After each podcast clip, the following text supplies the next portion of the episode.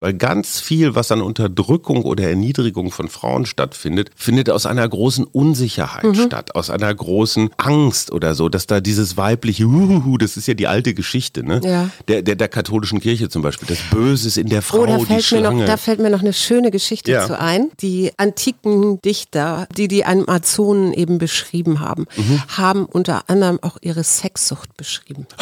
Und jetzt gibt Kein es Mann hat mehr Angst. Also kann man sich gar nicht Ne? vorstellen. Eine Frau, die sexsüchtig ist, der Mann kann irgendwann nicht mehr, also außer mir natürlich. wir, Arbeit, Leben, Liebe.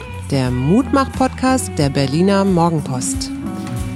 Hallo und herzlich willkommen. Hier sind wieder wir, der Mutmach-Podcast, Hajo und Suse Schumacher, äh, mit einer Sondersendung wieder so mitten reingesprungen und ich kann das Thema so ein bisschen versuchen zu beschreiben. Ich beschäftige mich ja schon länger damit, wie wir besser leben. Das gehört ja auch zur positiven Psychologie dazu. Und was mich da sehr beschäftigt, ist natürlich, wie man die Natur erhält. Und jetzt habe ich in der letzten Sendung ja von einer Afrikanerin erzählt, die sich dort in in Kenia, in Nairobi, für einen Park sehr stark gemacht hat, einen 1000 Hektar Park und gleichzeitig auch für Frauenrechte gekämpft hat. Meiner Meinung nach gehört das zusammen, also Natur und auch Frauenrechte. Und da bin ich dann bei Patriarchat. Oh, nee, jetzt hör doch mal auf mit dem Scheiß. Ich kann es nicht mehr hören.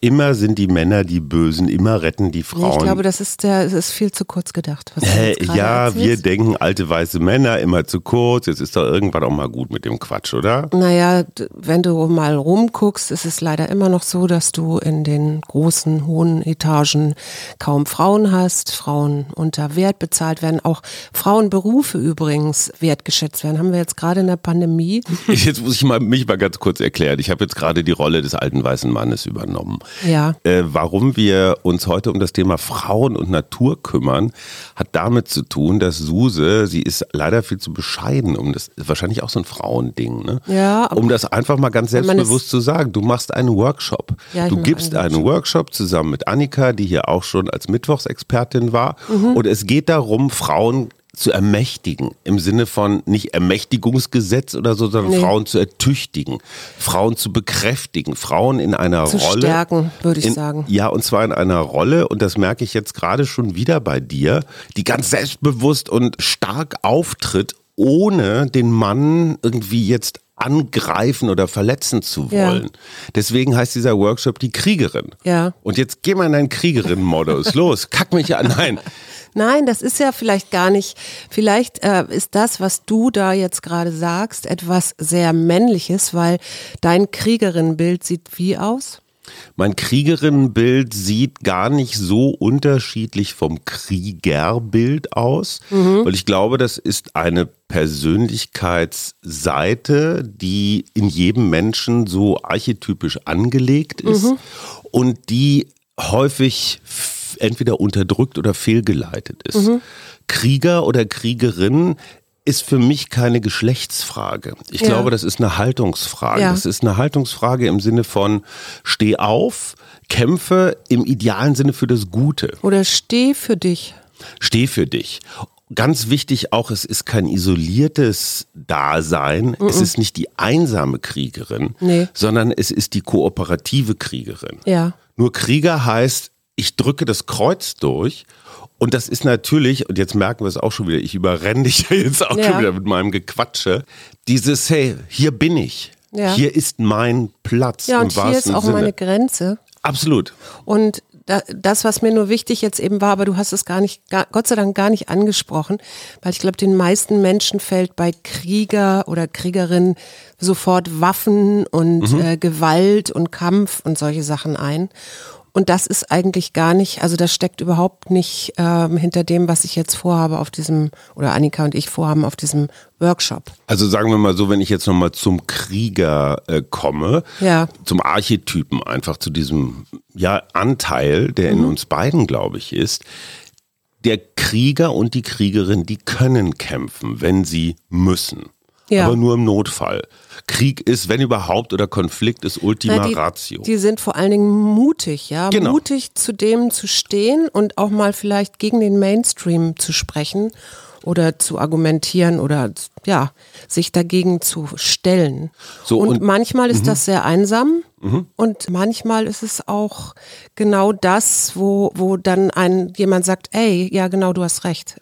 Lass uns mal gehen dafür. Ja, und das Interessante an deinem Workshop finde ich, weil das ist ja heikel mit dieser Kriegerin. Ne? Ich sag mal, Ja. so, so jemand wie Alice Weidel oder Beatrice von Storch könnten sich ja rein theoretisch auch, oder die haben ja auch so einen Kriegerinnen-Habitus, nur dummerweise für das Falsche. Also, ne, die, die Mhm. Ja. kämpfen einfach auf, auf der dunklen Seite der Macht. Und Ich deswegen finde ich deine Kriegerin so wichtig, weil du sie mit der Natur verlinkst. Ja, ich würde die Politik da auch gerne ein bisschen raushalten. Also ich, ich mag da auch gar nicht. Also es könnte jetzt auch eine grüne Frau sein oder sonst wie. Das ist, glaube ich, nicht der Punkt. Der Punkt ist, womit ich mich beschäftigt habe. Es gibt ja in der Geschichte tatsächlich diese Amazonen. Ja, also denen die griechischen Dichter eine Brust abgesch, also ne, die Zu- haben zugeschrieben. zugeschrieben. Ja, ja, das haben sie ihnen zugeschrieben, dass da eine Brust abgeschnitten ist, damit sie besser kämpfen können oder beziehungsweise Bogenschießen, ne? Bogenschießen. Vom Pferd. Und ähm, es gibt ja tatsächlich auch archäologisch belegt, die Skythen und die Sarmanten, die haben so vorderen in Asien und Europa, also Kaukasus, äh, Im Grenzgebiet. Region, ja, Skythen ähm, gelebt und es scheint so zu sein, weil das Nomaden waren, die sind also auf dem Pferd geritten oder mussten durch die Steppe reiten, um ihr Vieh zu weiden. Äh, und sich eben auch kämpferisch auseinandersetzen, dass es da auch Frauen gab, die äh, gekämpft haben. Und man hat, der, ich glaube, das älteste Kriegerinnengrab ist 3000 Jahre alt aus Georgien. Da hat man eine Frau gefunden, die ist also in so einer der typischen Hockstellung äh, beerdigt und hat ein Schwert, was auch Sinn macht. Also wenn man das mal überlegt, ja, da ist so ein kleiner Stamm, der muss sich da auch gegen andere Stämme verteidigen. Klar, dass dann jeder, jeder Handgriff äh, oder jeder Kämpfer oder jeder Krieger gefragt ist und, Und dass auch, da auch jedes Talent und jedes, interessanterweise. ja genau. Ne? Weil, und das habe ich ganz kurz in meinem Buch Männerspagat versucht zu entwickeln, Mhm. in diesen frühen Gemeinschaften, die nicht besonders groß waren. Die hatten richtig existenzielle Probleme. Ja. Die mussten über den Winter kommen, wenn das Vieh nichts zu weiden hatte, hatten sie nichts zu essen. Ja. Also das Leben war eigentlich permanent bedroht. Ja. Und diese kleinen Horden, nenne ich mal, oder Stämme, Mhm. konnten es sich überhaupt nicht leisten, irgendwelche Fähigkeiten Mhm. oder Talente nicht zu nutzen. Ja. Das heißt, es ist eine sehr moderne Gesellschaft, wo man nicht fragt, bist du Mann oder Frau oder trans oder Ich glaube irgendwas, tatsächlich, dass es eine. sondern was kannst du? Ja, ich glaube, es ist tatsächlich eine Übergangsgesellschaft, weil die ersten oder die frühen Gesellschaften tatsächlich matriarchalistisch waren. Matri Von Frauen Von angeführt. Frauen angeführt, genau. Und mit der Natur, mit den, in der Natur gelebt haben. Mhm. Und was man ja weiß, ist, dass es dann aufgrund von klimatischen Veränderungen dazu kam, dass die Menschen in bestimmten Gebieten nicht mehr leben konnten, weil das einfach, ja, Mhm. war so unwirklich. wie, wie wir jetzt heute auch Flüchtlingsströme haben, Mhm. ja. Und dann die, diese Menschen losgegangen sind und eben nun irgendwie nach neuem Land suchten. Und in dem Moment wurden sie kriegerisch.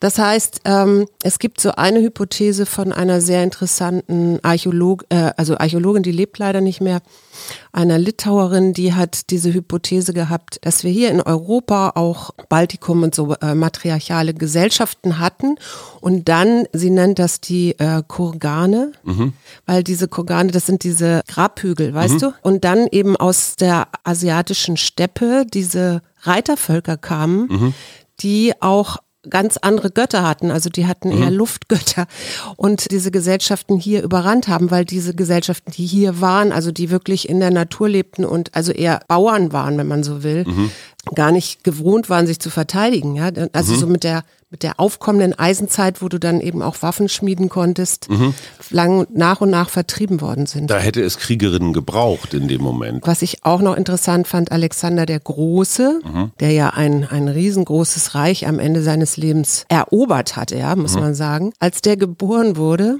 ist natürlich alles nur eine Metapher wahrscheinlich, aber brannte der Artemis-Tempel in Ephesus. Mhm. Und Artemis, das ist die Göttin der Jagd und der, des Waldes, wurde aber auch als Mondgöttin, also Naturgöttin verehrt mhm. und als die Göttin der Frauen und Kinder.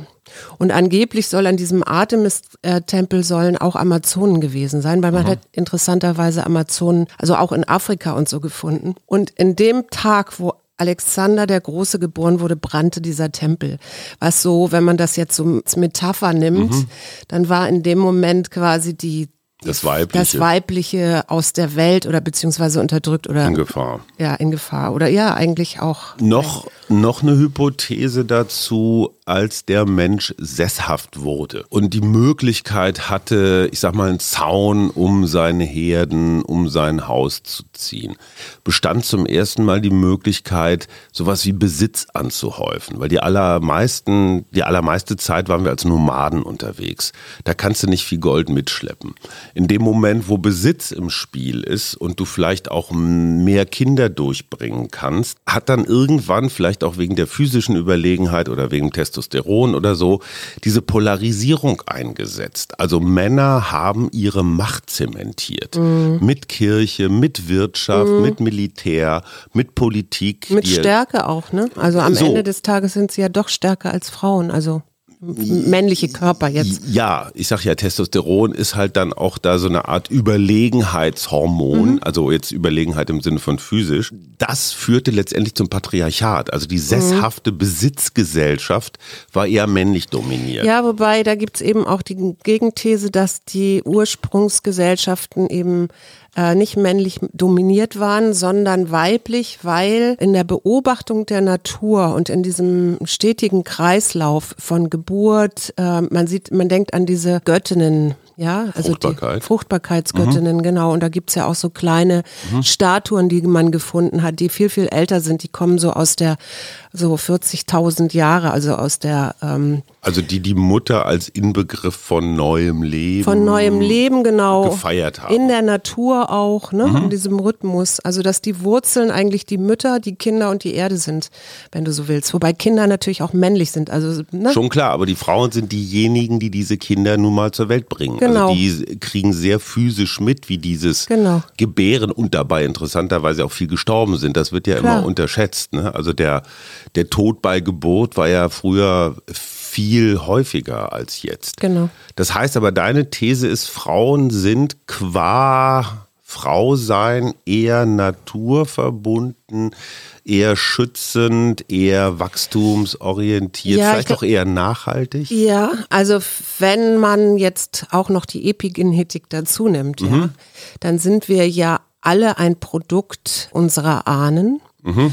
Und dann gibt es ja diese weibliche und männliche Ahnenlinie, wenn du so willst. Und wenn es denn so ist, dass wir ganz am Anfang, als der Mensch angefangen hat, ähm, mit Symbolen zu arbeiten, also früh mhm. Oder so ist das. Und da das erste Mal sowas wie, wie, wie auch göttlich und, und Lebensrhythmus, also Beobachtungen, diesen Lebensrhythmuszyklus zu sehen, die Frau, die gebärend ist, und so weiter, dann ähm, kann ich mir, könnte ich mir vorstellen, dass das letztendlich immer noch in jeder Frau ist und aber auch durchaus in Männern. Also ich will das gar nicht so, ja, ja, ja. ich will gar nicht polarisieren, sondern ich glaube, es muss eigentlich wieder dahin zurückkommen zu schauen, wie können wir das, was wir jetzt 10.000 Jahre als Patriarchat kennen und wir, es ist ja in uns allen so auch kulturell angelegt, ja, wir lernen das ja so. Wie können wir das äh, neu ordnen mit diesem Gedanken, mhm. das Matriarchale da mit reinzubringen? So, und das ist, und ich glaube, das ist der wirklich entscheidende Entwicklungsschritt, vor dem wir stehen, kulturell, die Polarisierung zu überwinden. Ja. Der Klimawandel, Migration, auch Pandemien, denen ist es scheißegal, ob sie Mann, Frau, queer, irgendwen hinwegraffen ja. oder aber auch wer in der Lage ist, sich dagegen zu stellen. Ja. Und die Hälfte der Menschheit, ich sage es jetzt mal ganz zugespitzt, einfach mal rauszulassen und zu sagen, ey, ihr habt keine Ahnung, bleibt mal schön hinterm Herd und zieht die Kinder groß, ja. ist eine totale Ressourcenverschwendung. Ja, also Ja. Wie, wie die Amazonen oder wie die Kriegerinnen können Frau das genauso gut wie Männer. Und da, da schlummert einfach auch, und das Ich auch würde mal gar nicht mal sagen, sie gesehen. genauso gut wie, das würde ich alles streichen, weil ich glaube, es am Ende schon geht um schon erwischt. am Ende geht's um Menschsein, ja. Und, Also raus aus dem Vergleichen. Ja. Ne, so Männer können das mehr oder besser oder Frauen. Vielleicht auch raus aus diesem, und da muss ich dem Feminismus wirklich, also dem militanten Feminismus wirklich mal einen Vorwurf machen. Ich halte das für keine gute Idee, jetzt einfach die Knarre umzudrehen und zu sagen, wenn wir alle Männer abknallen, dann, also übertrieben gesagt, dann haben wir die Lösung. Ja, also Kooperation ist die Lösung. Ja, und ich glaube, da muss man aber auch nochmal im Feminismus auch nochmal unterscheiden, weil da Absolut. gibt sowas wie Gleichheitsfeminismus. Das ist in der Tat dieses, dass Frauen dieselben Rollen anstreben wie Männer. Und ich glaube auch, dass das nicht der Weg ist, Nicht der weil das einzige. am Ende keine Strukturen verändert. Nee, und Frauen spielen dann einfach nur Männer nach. Ja, genau. Es gibt aber natürlich auch den Differenzfeminismus oder kulturellen Feminismus und ähm, da gibt es durchaus äh, diese Gesellschaftskritik, die es auch geben muss, weil ich glaube, wir, wir brauchen erstmal eine Analyse, was hier eigentlich schief läuft. Die haben wir doch. Ja, das gut. wissen wir doch alles. Und, Und, äh, deswegen, jetzt muss ich mal ganz kurz dich unterbrechen, weil das, das muss jetzt sein, weil ich will dich feiern. Weil ich glaube, dieser Kriegerinnen-Workshop ist ein ganz wichtiger Schritt und das ist ja jetzt ein Prototyp. Ne? Ja. Also du versuchst jetzt etwas mit Annika, Ja. du guckst, wie läuft das, ihr macht vier Tage und jetzt lass doch endlich mal den Kater aus dem Sack. Was passiert da? Was macht, passiert da? Macht ihr Kriegstänze?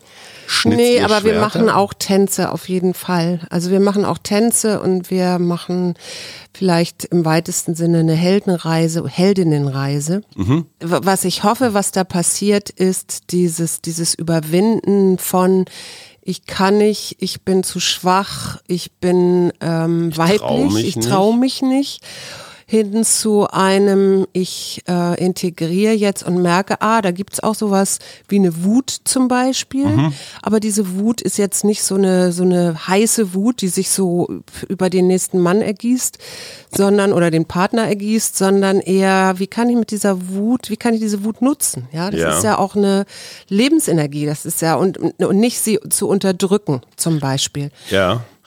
Also das Ganze ist transformativ angelegt. Ja, genau. Man kommt als X rein und geht als X plus, also jetzt nicht als Y, aber als X plus raus. Naja, diese Archetypenarbeit, das ist ja eine, die Carl Gustav Jung ähm, gegründet hat, der ein Psychoanalytiker war und ein Freud-Schüler, der sich auch von Freud abgegrenzt hat, weil der gesagt hat, es gibt so universelle Urfiguren. Ja, das sind diese Archetypen. Der Krieger. Der Krieger, der, Der Mag. König. Ich können wir das mal weiblich sagen, weil ich finde. Absolut, das die ja Kriegerin, irgendwie- die Königin. die Königin, die Hexe, die, ne? die Hexe, Die Magierin. die, ja, die die Magierin, die ähm, Jungfrau, Ja. die Mutter. Hm, die Hure. Gibt's das, war- auch? Das weiß So ich dieses nicht. Ma Maria Also er hat das Magdalena. leider alles männlich angelegt, insofern muss man das immer übersetzen. Es sind, ich glaube, auf jeden Fall zwölf Archetypen, die er benennt. Er, er sagt auch nicht der Krieger, sondern ich glaube, er sagt der, der Held. Ja. Und das ist dann die Heldin. Jetzt mal so als Mann, ne? Ich weiß jetzt, meine Frau geht auf so einen Workshop. Da hätte ich natürlich vier Tage lang richtig Fraxe aus und denke mir, ach du Scheiße. Wenn die zurückkommt, dann räumt die hier erstmal richtig auf. Ja, dann sagt die mir, was ich ihr die letzten 10, 20 Jahre angetan hat. Dann, äh, boah, wenn ich Nee, übers Knie gelegt, dann also- kriege ich alles zurück. Muss ich Angst haben als Mann? Nee. Was kriege ich, Nein, ich, was kriege ich denn es zurück? geht ja auch so ein bisschen darum, dass es äh, so eine Sisterhood zu bilden und Mhm. zu gründen, also so, ein, so eine Schwesternschaft, weil das ist natürlich auch ein, ein Teil dieses patriarchalen Systems, Mhm. dass Frauen sich sehr häufig in so Zickenkriegen Mhm. ver, verschwenden. Ich kenne das, ich habe das auch selber schon erlebt, also auch mit äh, Frauen, die ähm, sich irgendwie auf mir, auf, mit mir abgearbeitet haben oder ich äh, vielleicht am Anfang meiner Karriere auch, das zu überwinden und zu sagen, du bist okay, ich bin okay. Können, was kannst du, was kann ich und wie können wir das hier so in die Gemeinschaft bringen? Und ich glaube, das ist am Ende wieder das, was ich in diesem Podcast seit Anbeginn immer gepredigt habe. Wir und teilen. Und Ja. wenn das dabei rauskommt, dann kann ich mir sogar vorstellen, dass es irgendwann auch ein gemischter Workshop wird. Aber im Moment ist es so, dass ich denke, Frauen müssen erstmal viel mehr in ihre Sichtbarkeit kommen und in ihre, Ja, aber ich, auch ich in ihr Abgrenzen im Übrigen. aber jetzt muss ich noch mal ganz kurz für die Männlichkeit was sagen. Ich glaube, für Männer ist so ein Workshop genauso wichtig. Ja. Es ist nicht so, dass wir jetzt irgendwas voraus hätten, nur weil wir lauter oder brutaler oder aggressiver Nee, sind. eben, das ist eben auch nicht der Krieger, Weil ich du? war- Oder die Kriegerin. Ich war ja mal eine Woche lang in so einem Männerworkshop, Mhm. wirklich nur Jungs. 40 an der Zahl aus allen Kulturen, allen Altersklassen, allen sozialen Schichten, Herkünften, Fähigkeiten.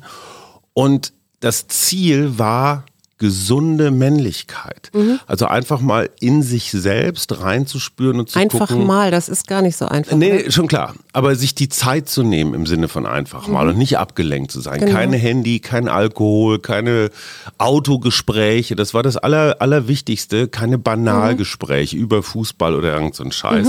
Und diese gesunde Männlichkeit hat ganz viel damit zu tun, erstmal zu erkennen, was ist in meiner Männlichkeit eigentlich Da alles sind wir übrigens beim Ehrlichmachen, ne? Absolut. Was ist hier alles schief angelegt? Mhm. Also wie viel Wut ist da auf meine Mutter oder auf meine Partnerin? Wie viel Traurigkeit ist da? Ich habe noch nie so viel Traurigkeit in einer Woche erlebt, Ja. aber sehr, sehr schön, weil die sich so aufbrach. Und der Und weil die Workshop, sein durfte vor allen So, Dingen, ne? ohne dass da jemand sagt, nee, du darfst nicht weinen oder der so. Workshopleiter hat was ganz Kluges immer wieder so durchgezogen. Nur wenn du mit deiner Männlichkeit klar bist, ja, Mhm. und die positiven Seiten, das Kraftvolle und so, Mhm. da sind wir wieder bei den Archetypen, die positiven Seiten erkennst in dir selber und die negativen auch kennst und im Griff hast, weil ganz viel, was an Unterdrückung oder Erniedrigung von Frauen stattfindet, findet aus einer großen Unsicherheit Mhm. statt, aus einer großen, vielleicht auch Angst oder so, dass da dieses weibliche, Uhuhu, das ist ja die alte Geschichte, ne? Ja. Der, der, der katholischen Kirche zum Beispiel, das Böse ist in der Frau, Oh, da die fällt, mir Schlange. noch, da fällt mir noch eine schöne Geschichte Ja. zu ein. Die antiken Dichter, äh, Mhm. die die Amazonen eben beschrieben haben, haben unter anderem auch ihre Sexsucht beschrieben. Und jetzt gibt Kein es Mann hat mehr Angst, also kann man sich gar nicht Ne? vorstellen, eine Frau, die sexsüchtig ist, der Mann kann irgendwann nicht mehr, also außer mir natürlich, sag ich. so so. Nee, aber jetzt sind wir wieder Aber, bei diesem Dämonenthema. Ja, ne? ja, ja. Irgendwann bin ich leer und die will immer noch mehr. Ach du Scheiße. Also das Interessante dabei ist, ich habe eine Dokumentation gesehen, da gab es, äh, da, da hat ein Archäologe dazu gesagt, man nimmt an, dass wenn jetzt, äh, wir hatten ja die Nomadenstämme, die dann Mhm. auch kämpfen gegen andere, weil sie die Viehweiden brauchen, ne, Mhm. weil sie ihre Pferde ernähren, dass die durch die, auch nat wieder Natur, dass die beobachtet haben, dass ihre Pferde besser werden, wenn sie den Genpool erweitern. Mhm. Und insofern nimmt man an, dass es durchaus Begegnungen mit auch meinetwegen Feinden gab, die man gefangen hatte. Also dass die Frauen dort nachts hingingen, um die Widerstandsfähigkeit ihrer Babys, weil wenn du mit mehreren Mhm. Ja, ja, Männern klar, das schläfst, dann hast du natürlich auch, Ja. genau, um die Widerstandsfähigkeit ihrer Babys zu erhöhen und damit natürlich auch die ihren Stamm zu Frisch, erhalten frische, oder frische, gute Gene. ja, genau. Und, und aber eben auch, Aber- also wenn ich jetzt einen kriegerischen Ja, ja, ja. Fürsten fange und den, dem nachts beiwohne, ja, da, gleichzeitig dann vielleicht auch meine Tochter wieder mit dem nächsten verheirate und, und, und, und. Also, Schon oder klar. mein, ne, so. Aber guck mal, die katholische Kirche, die dann so Monogamie und alle so in, in ihrem eigenen Saft und sich abgrenzen gegen andere Religionen, ist ja eigentlich evolutionsfeindlich, ne? Weil Ja, ja, gut, aber da hast du auch- Ja, ja, aber, klein hältst. ja, ja, aber da hast du ja auch den, also in dem Moment, wo vor 3000 Jahren mit dem Judentum die monotheistischen äh, Religionen, also eben die Altvaterreligionen Mhm. Ja, ja, auftauchen, Abraham. da hast du ja genau das, äh, was ich vorhin schon gesagt habe mit dem brennenden Artemis-Tempel. Ja, ja, ja.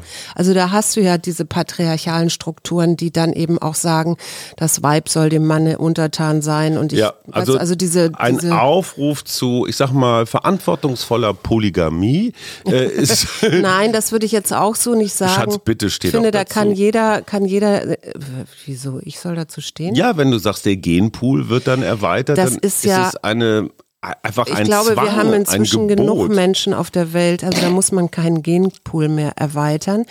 Ich glaube eher, dass also jeder soll so leben, wie er will. Also das ist, hallo, das darum geht's ja auch. Und das ist übrigens auch ein Thema von der Kriegerin, ja. Was ist eigentlich mein Bedürfnis? Mhm. Äh, wofür gehe ich und wofür stehe ich? So. Und wofür kämpfe ich? Und wofür kämpfe ich? So, und jetzt zum Schluss nochmal ne, so ein mutmachender Ausblick nach vorne. Ich weiß, das gibt es schon hier und da und trotzdem. Wenn ich mir was wünschen dürfte, auch vielleicht so für unsere Zukunft, wenn ich mir vorstelle, du machst mit ein paar guten Frauen diesen Kriegerinnen-Workshop.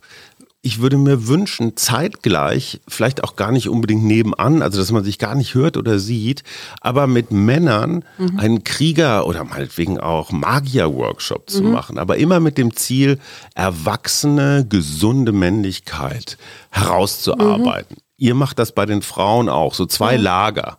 Und irgendwann zum Schluss, wenn die beiden fertig sind, dass die sich dann begegnen. Und zwar als neue, neu ist natürlich ein bisschen viel, aber in einem neuen Mit partnerschaftlichen einem anderen Blick vielleicht Mit für den anderen und für sich selber. in der Kooperation begegnen und nicht mehr in der Rivalität. Ich kann was besser, du kannst was besser. Was ist so dein Leitbild, wenn du so gesunde Männlichkeit und Weiblichkeit zusammensiehst? Äh, Gespräche auf Augenhöhe und auch gegenseitige, also ganz doll gegenseitige Wertschätzung und auch Akzeptanz des, des Andersseins. Weil ich ganz klar und sehr häufig wahrnehme, dass Frauen ganz, ganz anders äh, kommunizieren als Männer zum Beispiel und äh, sich auch in, in Gruppen anders verhalten als Männer. Und da merke ich, ich merke immer, wenn ich, ähm, wenn, wenn ich in so einer gemischten Gruppe bin und dann so sehe, wie sich mancher, ich, ich bin jetzt mal gemein, aber mancher zu. Kerl so produziert, Ja. äh, da würde ich mir dann immer mehr wünschen, ein bisschen mehr Zurückhaltung und Mhm. ja, weiß ich nicht, Verbindlichkeit, Gemeinschaftsgefühl. Und andererseits würde ich mir manchmal bei, bei den jungen Frauen, oder nicht jungen, aber bei den Frauen wünschen, dass sie mehr nach vorne gehen und, und, und mal lauter sprechen und mal da, dastehen. Also es ist Was ist dein Lieblingsfilm? mein Lieblingsfilm. Ja, ich mache jetzt nochmal einen richtigen Schlenker. Oh Gott, oh Gott. Weihnachten. Ja, stimmt. Mein Lieblingsfilm ist, stimmt, du hast recht. Mein, So, ich finde, dass Das- bei drei Haselnüsse für Aschenbrödel der König und die Königin auf eine sehr interessante und ich finde moderne Art und Weise kommunizieren. Die sitzen tatsächlich so auf Augenhöhe da, wenn da diese, diese Bälle sind zum Beispiel. Und er ist vielleicht so ein bisschen weiter vorn, weil er ist ja der König, aber sie hat eine ganz große Kraft und Präsenz. Also sie ist jetzt nicht einfach so ein, so ein Dekorstück, sondern er fragt sie auch immer, ne? Und wie findest du denn das? Und sie hat dann auch so ihre Bedenken und er denkt drüber nach. Er, er überfährt sie nicht. Ja, und ich finde dieses Bild von den beiden, und ich meine, der Film ist uralt, ja. Ja. Ich finde das Bild oder die, die Art und Weise, wie die dargestellt werden, hochmodern. ja. Und ich muss dir mal ein Kompliment machen oder sogar uns. Es ist ja diese Woche Art Week in Berlin. Art Week heißt, ganz viele Menschen ziehen durch Galerien, Museen und so weiter und gucken sehr nachdenklich und Und bedeutungsvoll. teilweise auch sehr spannende Kunst So, an, ne? wir waren in dieser Woche ganz kurz, weil, weil wir echt nicht viel Zeit hatten, auf einer Ausstellungseröffnung und ich war relativ schick im Anzug, im Dreiteiler. Du hattest eher sowas wie einen gewissen Street-Schick. Na, ich war schon so im halben Kriegerin-Gewand. Du warst schon ein bisschen im Kriegerinnengewand, du hattest so eine Lederhose an und einen Hut auf mit einer Feder dran. Also Das wir ist mein Waldhut, den habe ich ja tatsächlich immerhin bei meinen Waldtagen auf. Ja, meistens. aber überleg dir mal bitte, eigentlich ist es sonst umgekehrt, ne? Die Frau putzt sich so raus, so als Dekorobjekt. Stimmt. Ich war in diesem Fall der rausgeputztere und du warst eigentlich eher kerlich unterwegs. Ja, stimmt. Und ich hatte das Gefühl, wir waren sehr partnerschaftlich. Also Mhm. ich habe dich jetzt nicht hinter mir hergezogen oder du hast nicht irgendwie ich habe auch rumge... nicht so, das recht guten Tag, ich bin Frau Schumacher. Nein, das fand ich, das fand ich schon sehr, also zu, es war ja nicht abgesprochen oder so, aber auf eine sehr angenehme Art und Weise. Das funktioniert, das kann man auch im Alltag echt gut üben als Paar, finde ich. Also raus aus den angestammten Rollen von Fififi und Shishishi Ja. und einfach mal ganz absichtlich, in diesem Fall war es nicht absichtlich, sondern zufällig, das Gegenteil tun. Also, wie ihr wahrscheinlich mitbekommen habt, ist diese Frau auf dem Sprung. auf dem Sprung in ein neues Leben, in einen transformativen Workshop, die Kriegerin. Vielleicht, wann geht's das das nächste Mal? Nächstes Jahr wahrscheinlich. Ne? Ja, nächstes Mal, Muss nächstes bisschen- Jahr im Mai oder Juni. Es ist auch ein bisschen Also, weil es ist auch draußen. viel, nicht ein bisschen, sondern viel draußen. Mhm. Jetzt gucken wir erstmal, wie das alles läuft und dann erzähle ich gern am Sonntag, wie es gelaufen ist. Ja, das finden wir alle sehr spannend. Ich vor allen Dingen. Ich weiß jetzt schon, was ich am Sonntag zurückbekomme. Eine sehr glückliche, bisschen erschöpfte, zerzauste Hoffentlich nicht Frau. so durchgeregnete Frau. Ja, die diesen Wir großen Haufen also das stinkender, nasser Klamotten Wir mitbringt. zelten, wir machen Feuer, wir kochen selber und so. Also es ist schon auch sehr rudimentär, aber ich glaube, dass das äh, sehr dazugehört. Und ich bin gespannt, was ich dir alles aus den Haaren suche. Ne? Also Blätter, Kleingetier und Zweige und sowas. Nein, ich freue mich total für dich und wir halten hier die Stellung. Und deswegen heute etwas kürzer, aber nicht weniger herzlich. Und wir hoffen, oder ich hoffe, dass ich euch jetzt nicht damit überfordert habe. das ist schon wieder so eine weibliche Einschränkungsgeschichte. Ja, du hast recht. Okay, so ich äh, streichen. Wir wünschen euch ein wunderschönes Wochenende und wenn ihr im schönen Warmen sitzt, dann schickt doch mal ein paar warme Gedanken. Okay, huch, jetzt spiele ich aber den Abspann nochmal, oder? Der war ja schon fast vorbei. Ja. Tschüss. Schönes Wochenende für euch.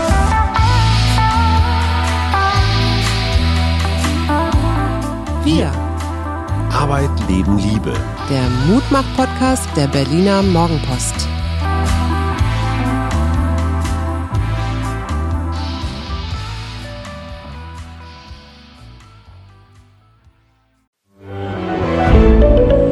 Ein Podcast von Funke.